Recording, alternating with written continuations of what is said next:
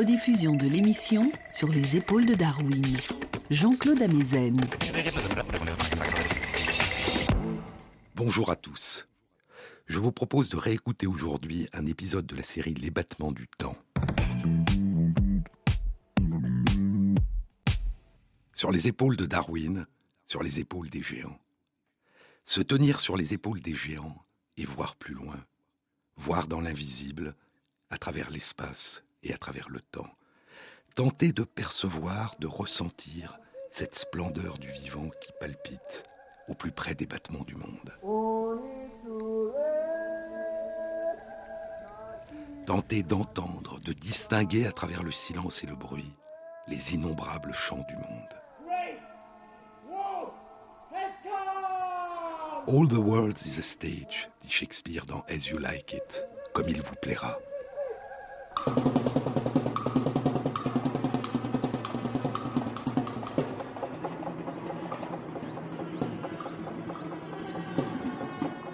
Le monde tout entier est une scène de théâtre et tous les hommes et toutes les femmes, simplement des acteurs. Ils ont leurs sorties et leurs entrées et chacun à son tour joue plusieurs rôles.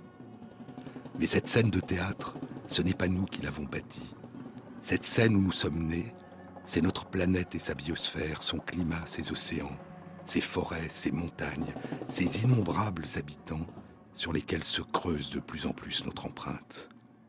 Sur cette scène ne s'élèvent pas seulement des voix humaines, mais d'innombrables chants, le grand orchestre de la nature.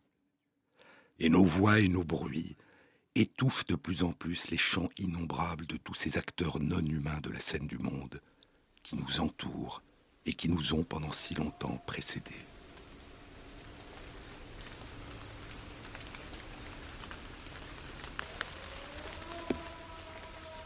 Je vous ai parlé dans une précédente émission du musicien et bioacousticien Bernie Krause qui écoute et enregistre depuis 35 ans à travers le monde les paysages de son de notre planète. Pour Krause, il y a trois grandes catégories de sonorités. Il y a les sonorités de la nature non vivante, qu'il appelle la géophonie. Ce sont celles du vent, de la pluie, des rivières, des torrents, des cascades, des avalanches, des tremblements de terre. Il y a les sonorités du monde vivant, qu'il appelle la biophonie. Ce sont celles des animaux terrestres et marins et celles des plantes. Et il y a les sonorités d'origine humaine, qu'il appelle l'anthropophonie, nos voix, nos chants, nos musiques, mais aussi et surtout le vacarme des innombrables sonorités produites par nos innombrables machines et instruments. Cette anthropophonie, ces sons d'origine humaine, dit Krause, envahissent de plus en plus la nature. Il a enregistré ces paysages sonores dans plus de 15 000 sites naturels, dont près de la moitié, dit-il, ont aujourd'hui disparu, sont devenus muets ou ont été recouverts par des sonorités bruyantes d'origine humaine. Qu'est-ce qui est musique et qu'est-ce qui est bruit? Pour Bernie Krause, c'est l'intrusion dans ce qu'il appelle le grand orchestre de la nature. C'est cette intrusion récente, de plus en plus étendue, de plus en plus durable et de plus en plus intense des sons artificiels d'origine humaine, les moteurs, les klaxons, les machines, qui est la part de bruit dans la musique du monde. Aujourd'hui, plus de 40% des écosystèmes de notre planète ont été anthropisés, modifiés et altérés par l'homme, et dans le même temps, le nombre et la taille des villes se sont multipliés. Aujourd'hui, la moitié de l'humanité vit dans un environnement qui, parmi tous ceux que nous avons créés, est le plus artificiel de tous, l'environnement urbain.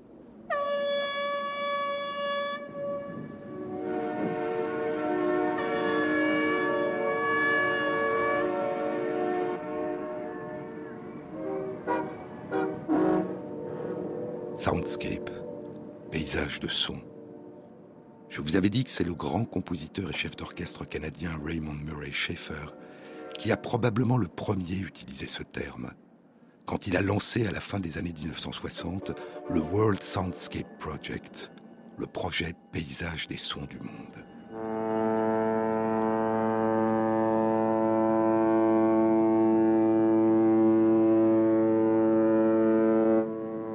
Pour Schaeffer, les bruits de nos villes peuvent aussi se fondre avec les sonorités de la Terre et les sonorités du monde vivant non humain et faire émerger un paysage de sons radicalement nouveau, un paysage de sons urbains. Et de ce mélange peut émerger une forme de musique nouvelle, hybride.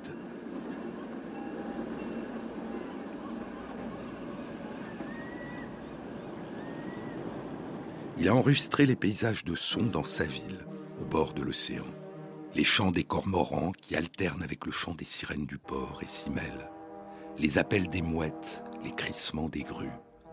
Une vague rumeur où se fondent les bruits des vagues, le sifflement du vent, les klaxons et les grondements intermittents du trafic des voitures et des camions.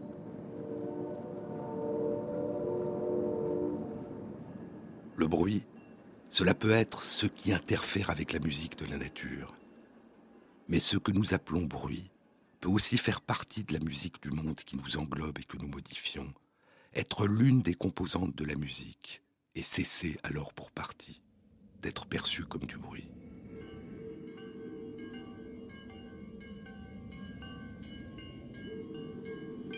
En 1923, le compositeur Arthur Honegger crée une œuvre symphonique nouvelle, étrange, brutale, faite de fracas de ferraille, du glissando des sifflements de la vapeur, de crissements de freins et du rythme des bruits de pistons et du choc des roues sur les traverses des rails. Un rythme qui accélère, atteint un tempo de croisière, puis décélère brutalement. C'est Pacifique 231, le chant de la locomotive à vapeur.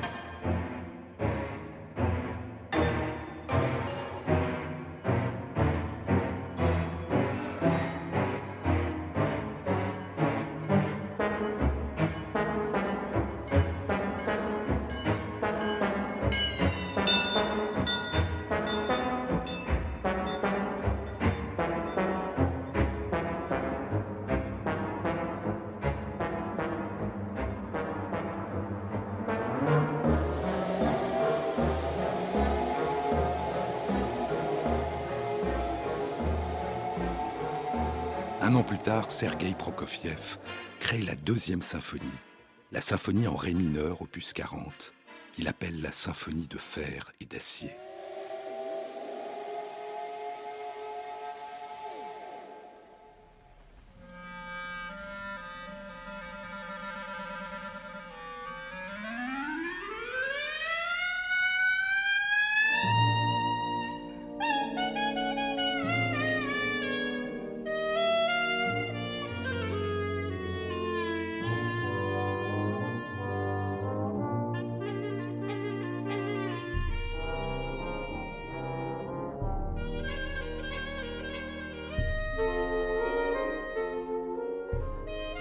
Année, en 1924, George Gershwin interprète pour la première fois sa Rhapsody in Blue, qui s'ouvre sur la lancinante et splendide plainte d'une sirène qui monte puis descend dans la ville avant que le piano ne se joigne à l'orchestre.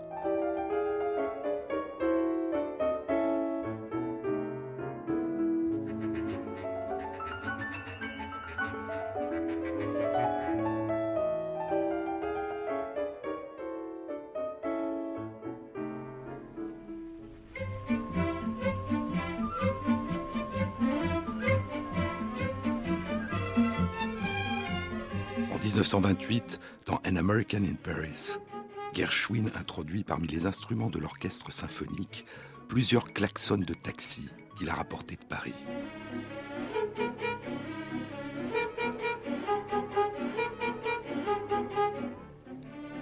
Et près de 70 ans plus tard, en 1995, le compositeur américain Steve Reich crée City Life, la vie de la cité, les sons de la ville de New York. Des enregistrements de sons de klaxons, de coups de frein, de sonneries d'alarme, de sirènes d'ambulance, de voitures de police, de pompiers. Et les sons du port de New York, mélangés à des enregistrements de voix humaines et intégrés à une musique instrumentale interprétée par deux flûtes, deux clarinettes, deux pianos, un hautbois, un quatuor à cordes et une contrebasse. Et ainsi, Honegger, Prokofiev, Gershwin, Richter et d'autres encore feront retentir dans le silence des salles de concert les innombrables bruits que produisent nos machines et nos villes. Je vous ai parlé la semaine dernière du compositeur Olivier Messiaen, qui intégrait en les transposant au piano, à la flûte, aux instruments à vent et aux instruments à cordes, les chants des oiseaux, les chants du vivant non humain, faisant entrer dans les salles de concert un écho mélodieux des chants de la nature qui nous entoure. D'autres avaient entrepris une démarche inverse, faire surgir dans les salles de concert les innombrables bruits que produisent nos machines et nos villes. Deux manières différentes de nous rappeler que quoi que nous en pensions, nous faisons pour le meilleur comme pour le pire partie de ce monde que nous appelons la nature. Et pour qui les entendrait de très loin, nos paysages de sons, nos musiques et nos bruits font partie du grand orchestre de notre planète.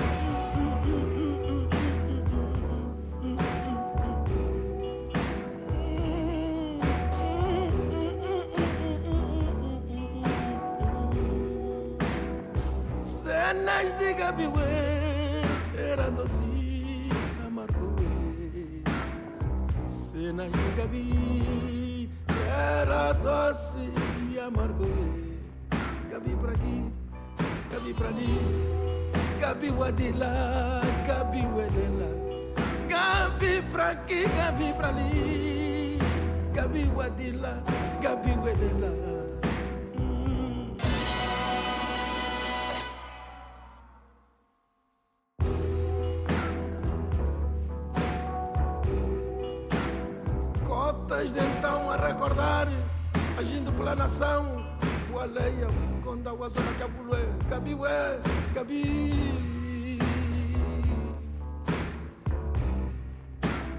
Kambaja, Kambaja, Ulu, Mangola, Kabi, já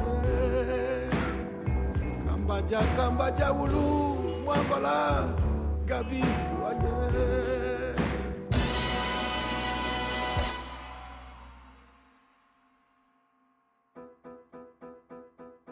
Na Liga Nacional, Gabriela então, na estrada de Sertanje, Caiuei, na estrada de Sertanje. Nicuslan na Cambote, a causa da nação Gabi, Aiuei, Gabi, Gabriela então, uma foi, Aiuei, Gabi,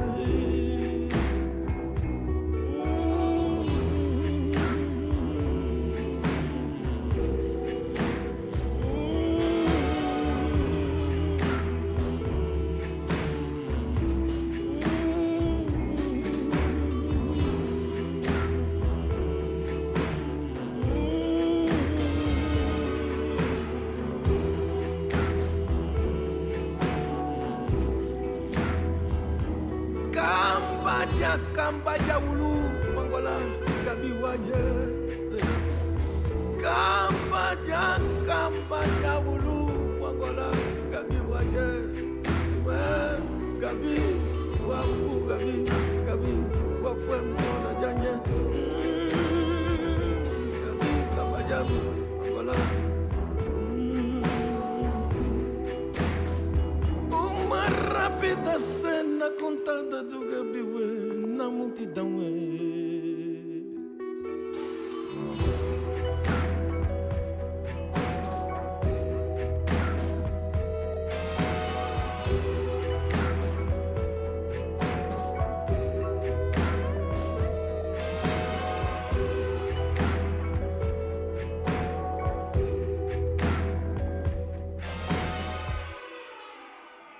Jean-Claude Amezen sur France Inter.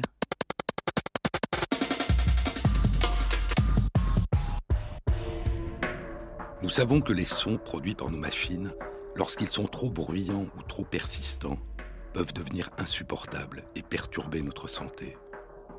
Mais quels sont les effets que ces sonorités d'origine humaine exercent sur nos voisins non humains? Les concerts des animaux se répondent depuis des temps immémoriaux. Ils sont faits de variations individuelles sur des thèmes anciens, qui se modifient en fonction des changements de l'environnement, du souffle du vent, du ruissellement des pluies, du fracas des vagues sur les rochers et des nouvelles sonorités qui émergent des migrations ou de la naissance d'espèces nouvelles. Mais les paysages sonores d'origine humaine sont récents. Ils se modifient de plus en plus vite, deviennent de plus en plus nombreux, de plus en plus bruyants, et se répandent sur les terres, dans les airs et dans les mers, à mesure que s'amplifie notre développement technologique et industriel. Quels effets exercent-ils sur les modalités de communication des animaux qui nous entourent? Le monde du silence. C'est le titre d'un film réalisé par Louis Malle et Jacques-Yves Cousteau, il y a un peu plus d'un demi-siècle. Un film qui révélait les splendeurs et les richesses inconnues du monde vivant qui se déploie sous la surface des océans et des mers. Mais ce monde n'est pas le monde du silence. Il est depuis des temps immémoriaux empli de sons, de vocalisations, de dialogues, de chants. Et depuis un demi-siècle, d'un vacarme croissant d'origine humaine qui l'envahit. Je vous ai parlé dans une précédente émission de l'effet de ces sonorités que nous n'entendons pas et que nous propageons sous la surface des océans et des mers. Ces sons sous-marins émis par les sonars civils et militaires, par les moteurs de bateaux, par les explosions des canons à air des appareils de surveillance sismique, qui perturbent des populations de baleines qui vivent à quelques kilomètres, voire quelques dizaines de kilomètres de la source de ces bruits.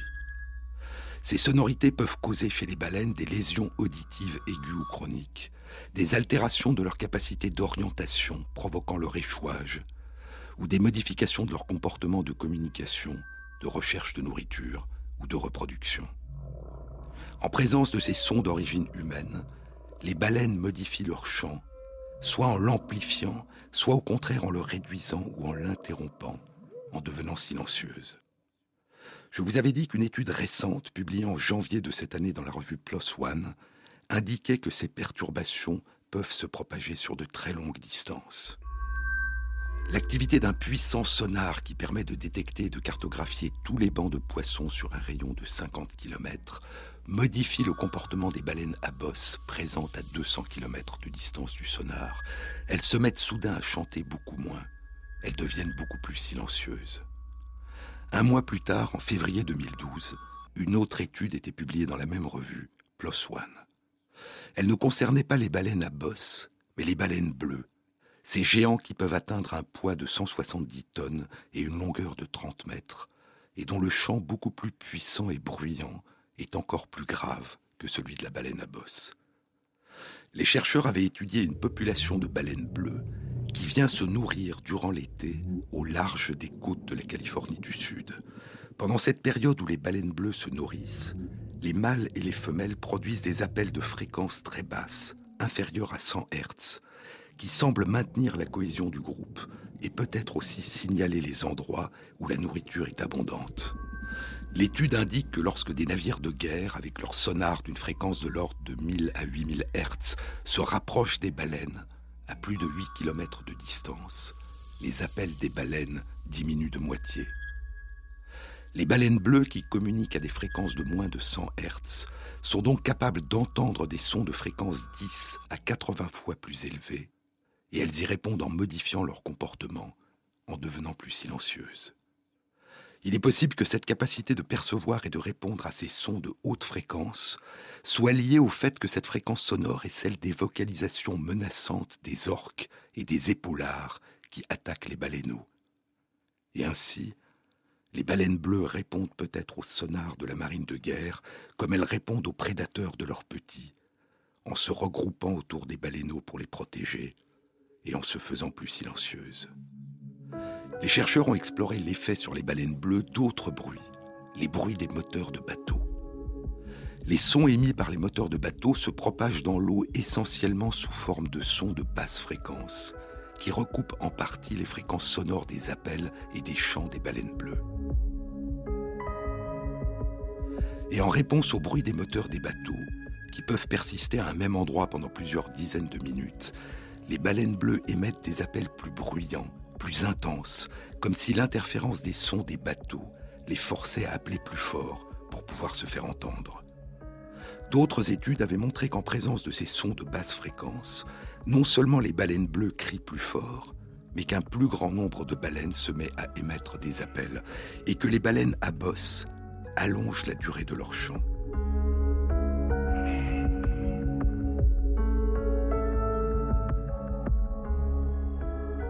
Il y a huit ans, en 2004, un rapport de la Commission baleinière internationale estimait que depuis les années 1940, le niveau de son de bruit sous-marin de basse fréquence d'origine humaine avait augmenté d'un facteur 1000 dans l'hémisphère nord.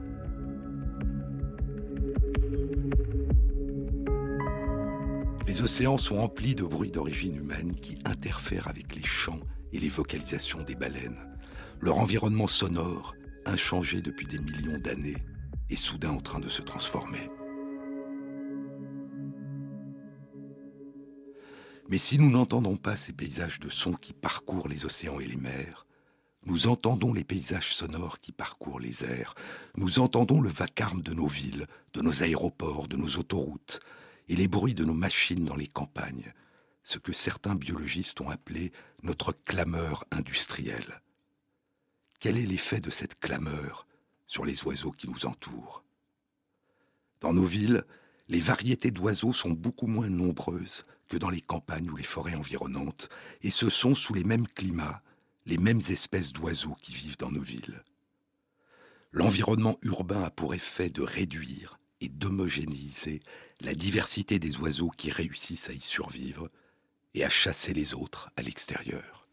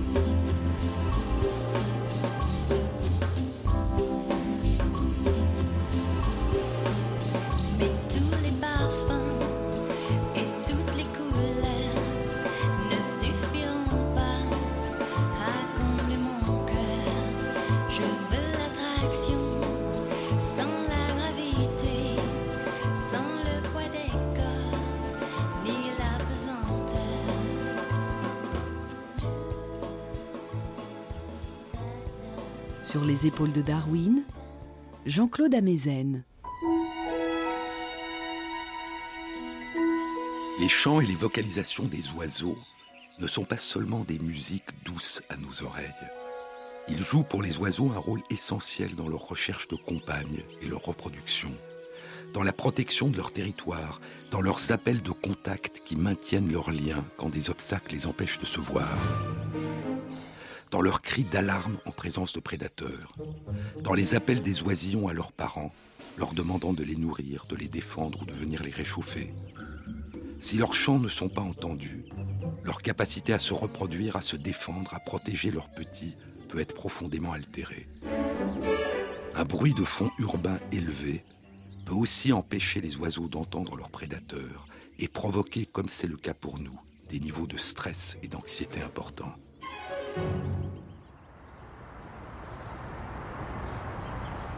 La plupart des sons les plus bruyants dans nos villes sont des grondements de relativement basse fréquence qui peuvent interférer avec les chants de nombreux oiseaux. En 2003, deux chercheurs de l'université de Leiden aux Pays-Bas publiaient une étude dans la revue Nature. Les chercheurs avaient exploré les champs de séduction des mésanges charbonnières mâles dans la ville de Leiden. Ils avaient découvert que les chants des mésanges dans les quartiers les plus bruyants de la ville étaient à la fois plus sonores et plus aigus. Dans les quartiers plus tranquilles, les mésanges chantaient moins fort et avec beaucoup plus de notes dans les basses fréquences. Un an plus tard, des modifications similaires, un chant de fréquence plus aigu dans les villes, étaient observées chez un autre oiseau, le rossignol philomèle, philomela en grec signifie qui aime le chant. Et un an plus tard encore, en 2005, chez le roselin du Mexique, un passereau. Encore un an et en 2006, une étude était publiée dans Current Biology par les chercheurs de l'université de Leiden, confirmant sur une beaucoup plus large échelle leurs observations précédentes sur les champs des mésanges charbonnières de leur ville. Les chercheurs avaient comparé le chant des mésanges charbonnières mâles dans dix villes européennes, dont Paris, Londres, Berlin, Amsterdam, Bruxelles, Prague, et dans les forêts des environs de chacune de ces villes. Dans chacune de ces dix villes, les chants des mésanges étaient à la fois plus aigus, plus rapides, plus brefs, et avec des intervalles plus courts entre les chants leurs voisins dans les forêts environnantes. Et d'une manière plus générale, la structure même des chants était différente.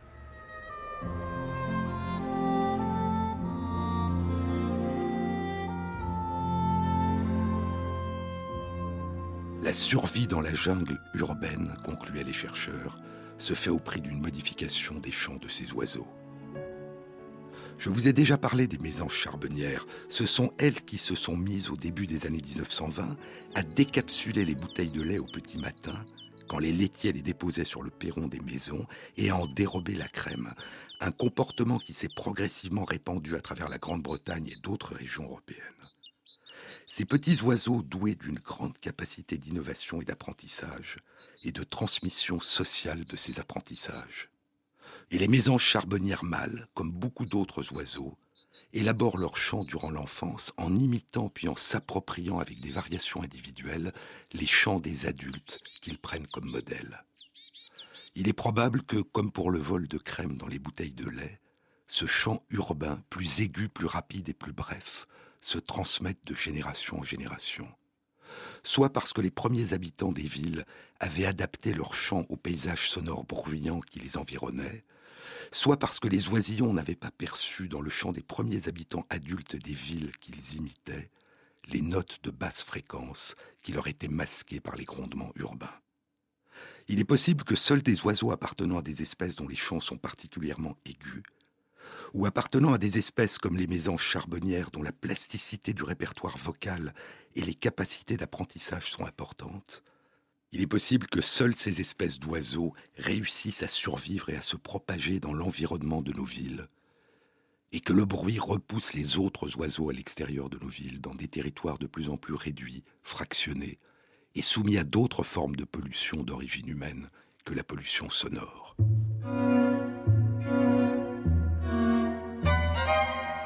Les paysages sonores d'origine humaine sont beaucoup plus bruyants que la plupart de ceux que nous n'avons pas encore envahis.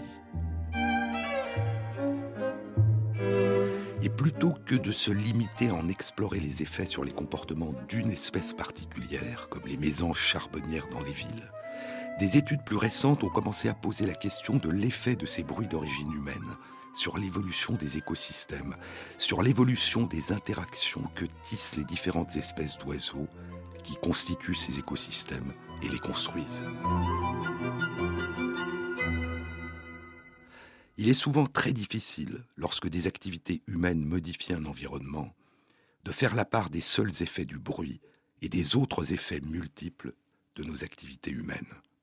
Une ville, un environnement urbain, ne se caractérise pas uniquement et de loin par la présence d'une pollution sonore. Et si les modifications du chant des oiseaux qui résident dans nos villes sont très probablement des réponses au bruit, les raisons pour lesquelles certains oiseaux réussissent à survivre dans nos villes et pour lesquelles de très nombreuses espèces les fuient ne tiennent évidemment pas qu'à la présence de ce bruit. En 2009, des chercheurs de deux universités du Colorado aux États-Unis ont publié dans Current Biology une étude qui, pour la première fois, tentait de déterminer le rôle que pouvait jouer le bruit produit par nos machines, à l'exclusion de tout autre facteur, dans la présence ou l'absence de certaines espèces d'oiseaux dans un environnement donné. En d'autres termes, la question posée était est-ce que le bruit à lui seul fait fuir la plupart des oiseaux?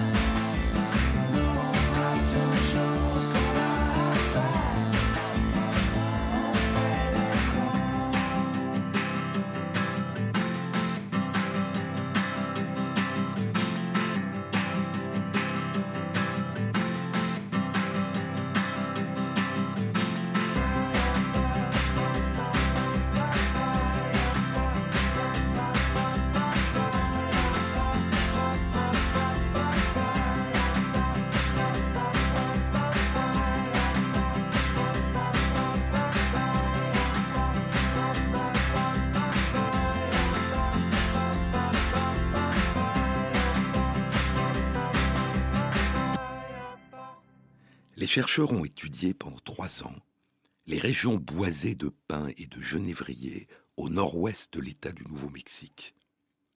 Dans ces régions boisées, des puits d'extraction de gaz naturel ont été creusés. Certains puits sont relativement silencieux, d'autres, lorsqu'il y a des difficultés d'extraction, sont équipés de compresseurs qui produisent en permanence un bruit important durant toute l'année. Dans les environs de ces différents puits, la végétation, les reliefs géographiques et le climat sont similaires. La seule variable est le bruit. Certains puits sont silencieux, d'autres bruyants. Les chercheurs ont répertorié durant trois ans, à la saison des amours et de la reproduction, tous les nids bâtis par les oiseaux dans les arbres et les arbustes, dans un rayon de 400 mètres autour de ces puits. Ils ont tout d'abord confirmé une notion qui avait été suggérée par de nombreuses études antérieures, la diversité des différentes espèces d'oiseaux qui nichaient dans un rayon de quelques centaines de mètres autour des puits bruyants était plus réduite que celle qui niche autour des puits silencieux.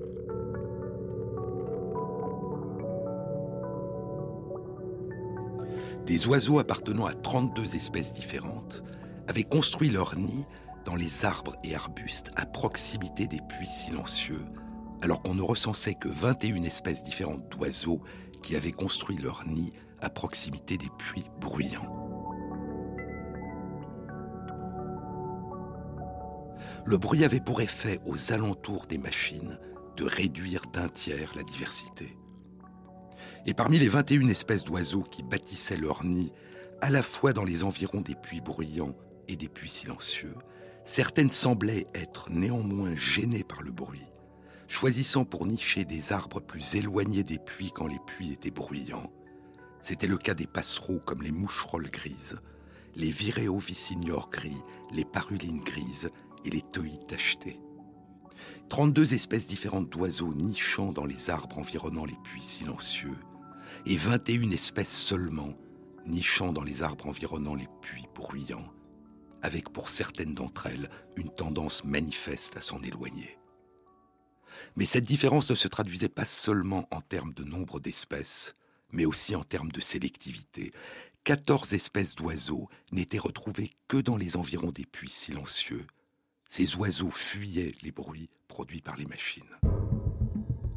Et parmi ces espèces qui fuient le bruit, il y a la tourterelle triste et le cardinal à tête noire, des oiseaux dont les chants, lorsqu'ils sont de forte amplitude, sont de relativement basse fréquence, aux environs de 500 Hz pour la tourterelle et de 1500 à 4000 Hz pour le cardinal, des fréquences sonores que recouvre la fréquence des compresseurs des puits, masquant le chant de ces oiseaux qui ne peuvent probablement les adapter pour les rendre audibles dans cet environnement sonore.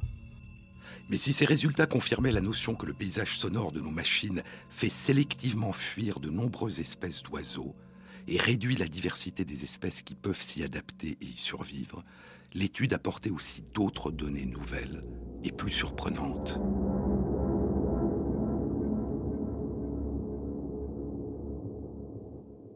La première était que dans les arbres aux environs des puits bruyants et des puits silencieux, la densité des nids c'est-à-dire le nombre moyen de nids par arbre, était la même. Si le bruit entraînait une réduction de la diversité des espèces qui nichaient, il n'entraînait pas une réduction du nombre de couples d'oiseaux. Moins de diversité, mais autant d'habitants, autant de couples construisant leurs nids et élevant leurs petits. Les oiseaux de 21 espèces occupaient tout l'espace habituellement occupé en l'absence de bruit par les oiseaux de 31 espèces différentes. La deuxième donnée nouvelle était encore beaucoup plus inattendue. Parmi les 21 espèces d'oiseaux qui nichaient autour des puits bruyants, trois espèces, de manière étrange, ne bâtissaient leur nid et n'élevaient leurs petits que dans cet environnement bruyant.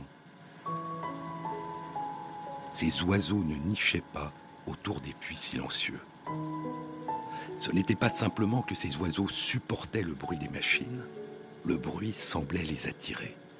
Fuyaient-ils le silence? Étaient-ils séduits par le bruit? Parmi ces trois espèces, il y avait le colibri à gorge noire et le roselin du Mexique. Le premier a un chant dont la fréquence dépasse les 5000 Hz, la fréquence maximale des compresseurs, et le second, je vous le disais tout à l'heure, est capable de modifier son chant et de le rendre plus aigu dans les environnements bruyants de nos villes. Ces oiseaux réussissent à se faire entendre et à communiquer malgré le bruit.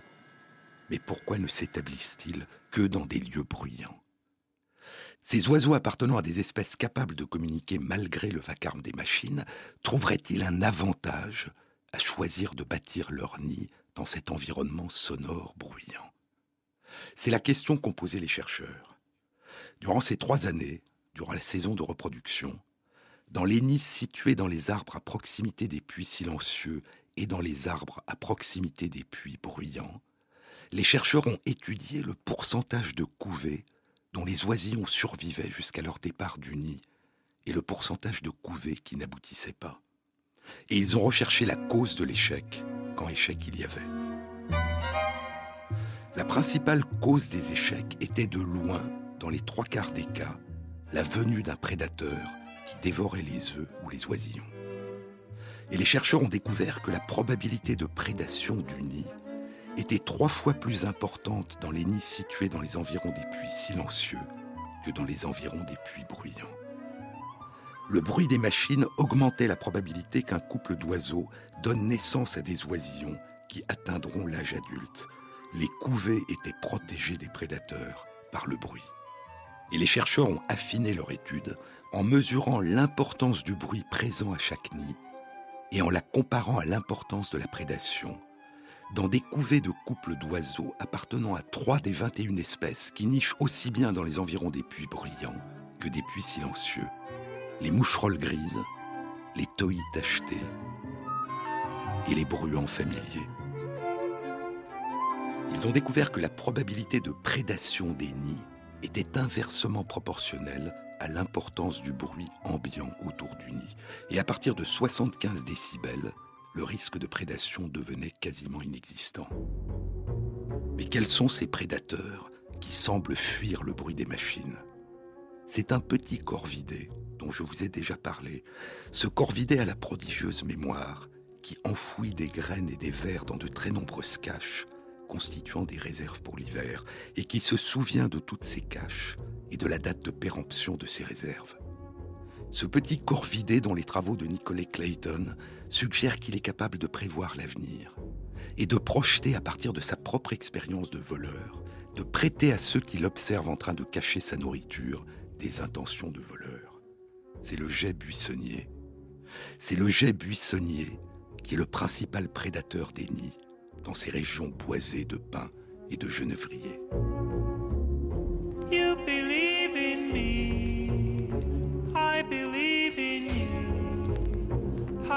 That you do believe in us? You believe in me, I believe in you. How come that you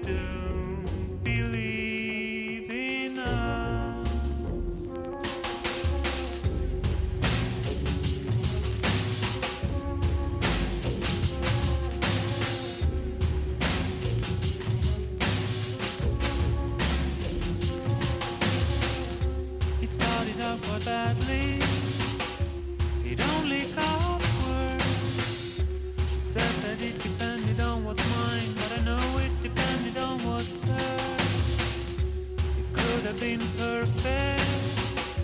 I guess you thought it was. You didn't what was wrong I told you it wasn't worth the cost. Oh,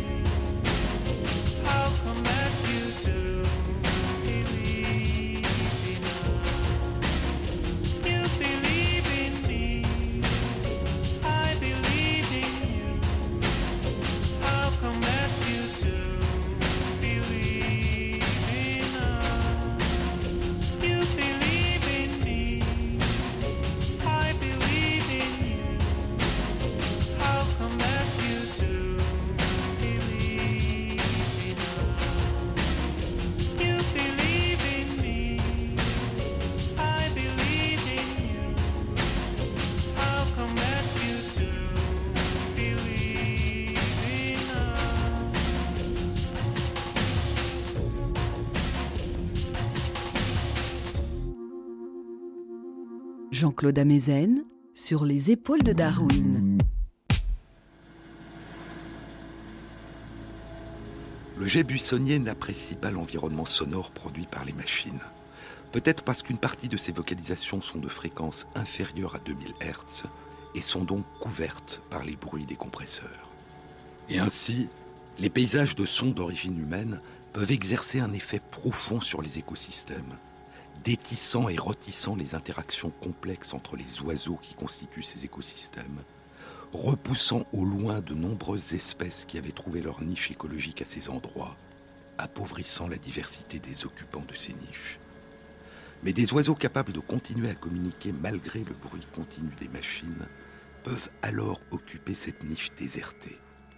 Et ces oiseaux peuvent trouver dans ces paysages sonores d'origine humaine une niche sonore plus riche de ressources auparavant consommées par les oiseaux qui l'ont fui, une niche sonore moins emplie de prédateurs qui augmente la capacité de ces oiseaux à élever leurs petits.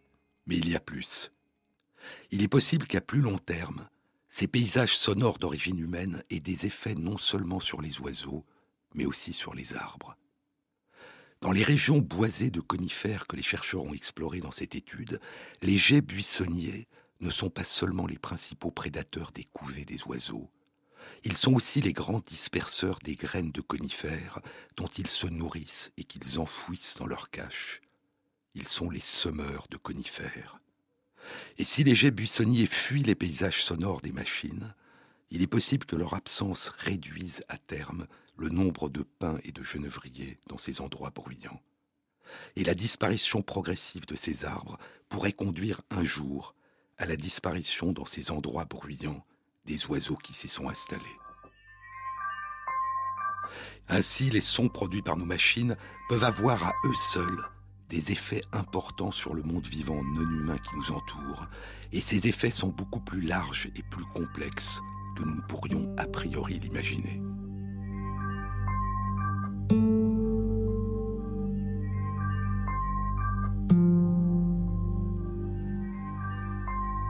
Visible ne suffit pas pour comprendre ce qui est vu, dit Pascal Quignard. Le visible ne s'interprète qu'en référence à l'invisible. Et parfois, le visible ne peut s'interpréter qu'en référence à ces paysages invisibles que sont les paysages de son. Notre présence inscrit des empreintes de plus en plus profondes sur notre environnement pas seulement par le vacarme que nous faisons surgir sur la surface de la Terre, dans les airs et dans les mers, mais aussi par la réduction et le fractionnement des habitats naturels que provoquent la déforestation, l'agriculture intensive, les réseaux routiers, la construction des villes et des zones d'habitation périurbaines, la pêche intensive, la transplantation rapide de certaines espèces d'un continent à un autre, la pollution chimique et nucléaire, le réchauffement climatique. Il y a un an, à la fin janvier 2011, au Forum économique mondial, le secrétaire général de l'ONU, Ban Ki-moon, sonnait l'alarme. Durant la plus grande partie du siècle dernier, disait-il, la croissance économique était fondée sur ce qui apparaissait comme une certitude, l'abondance des ressources naturelles. Nous avons épuisé nos ressources minières sur notre chemin de la croissance. Nous avons brûlé notre pétrole et nos forêts sur notre chemin vers la prospérité. Nous avons cru à la consommation sans conséquence. Ces jours-là sont enfuis. Sur le long terme, ce modèle est une recette pour un désastre. Ce modèle est un pacte de suicide global.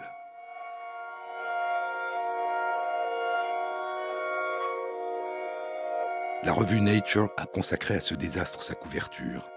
Une seconde chance pour la planète.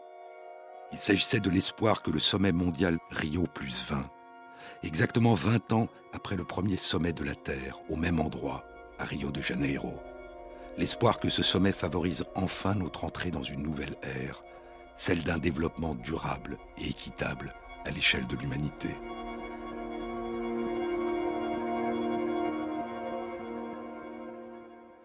Plusieurs articles écrits par des chercheurs de nombreux pays et de nombreuses disciplines soulignaient non seulement le caractère extrêmement préoccupant de notre dégradation de notre planète et de sa biosphère, mais montraient aussi à quel point cette dégradation et l'exploitation de la plupart des ressources se produit aux dépens des populations les plus pauvres et les plus vulnérables de notre planète, et au profit des pays les plus riches et les plus industrialisés. Non seulement notre mode de développement économique et social n'est pas durable pour les générations futures, mais il est de plus en plus inéquitable pour les générations présentes.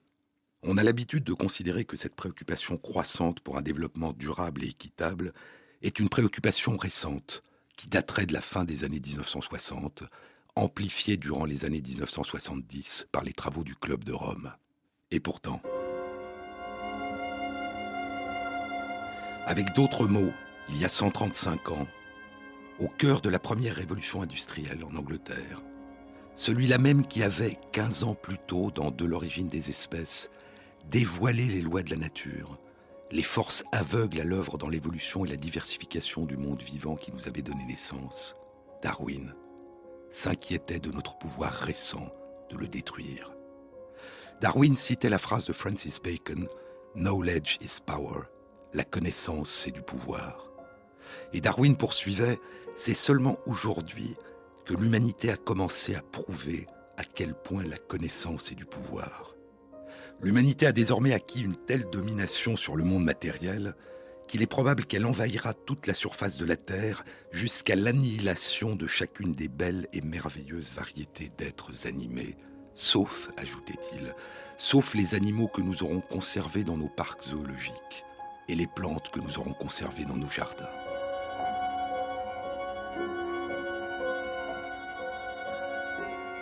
Au soir de sa vie, Darwin s'inquiétait des ravages que l'humanité pourrait causer dans le monde vivant. Mais ce souci pour notre environnement était avant tout, pour lui, un souci pour le droit de chacun à y vivre en dignité. Longtemps avant, durant son voyage autour du monde, le jeune Darwin avait été révolté en découvrant les désastres humains causés par l'esclavage, le racisme, la colonisation, la violence, la misère. Partout où l'Européen pose le pied, écrivait-il, la mort poursuit l'indigène. Que signifie préserver l'avenir de l'humanité si le présent et l'avenir que nous construisons ne sont pas d'abord fondés sur le respect pour chaque être humain, présent à nos côtés ou encore à venir? Nous ne traversons ce monde qu'une fois, disait l'évolutionniste Stephen Jay Gould, dans un livre bouleversant, La malmesure de l'homme. Nous ne traversons ce monde qu'une fois. Peu de tragédies sont plus graves que de ne pas permettre à la vie humaine de s'épanouir. Peu d'injustices sont plus profondes que de réduire à néant les occasions de se développer ou même d'espérer.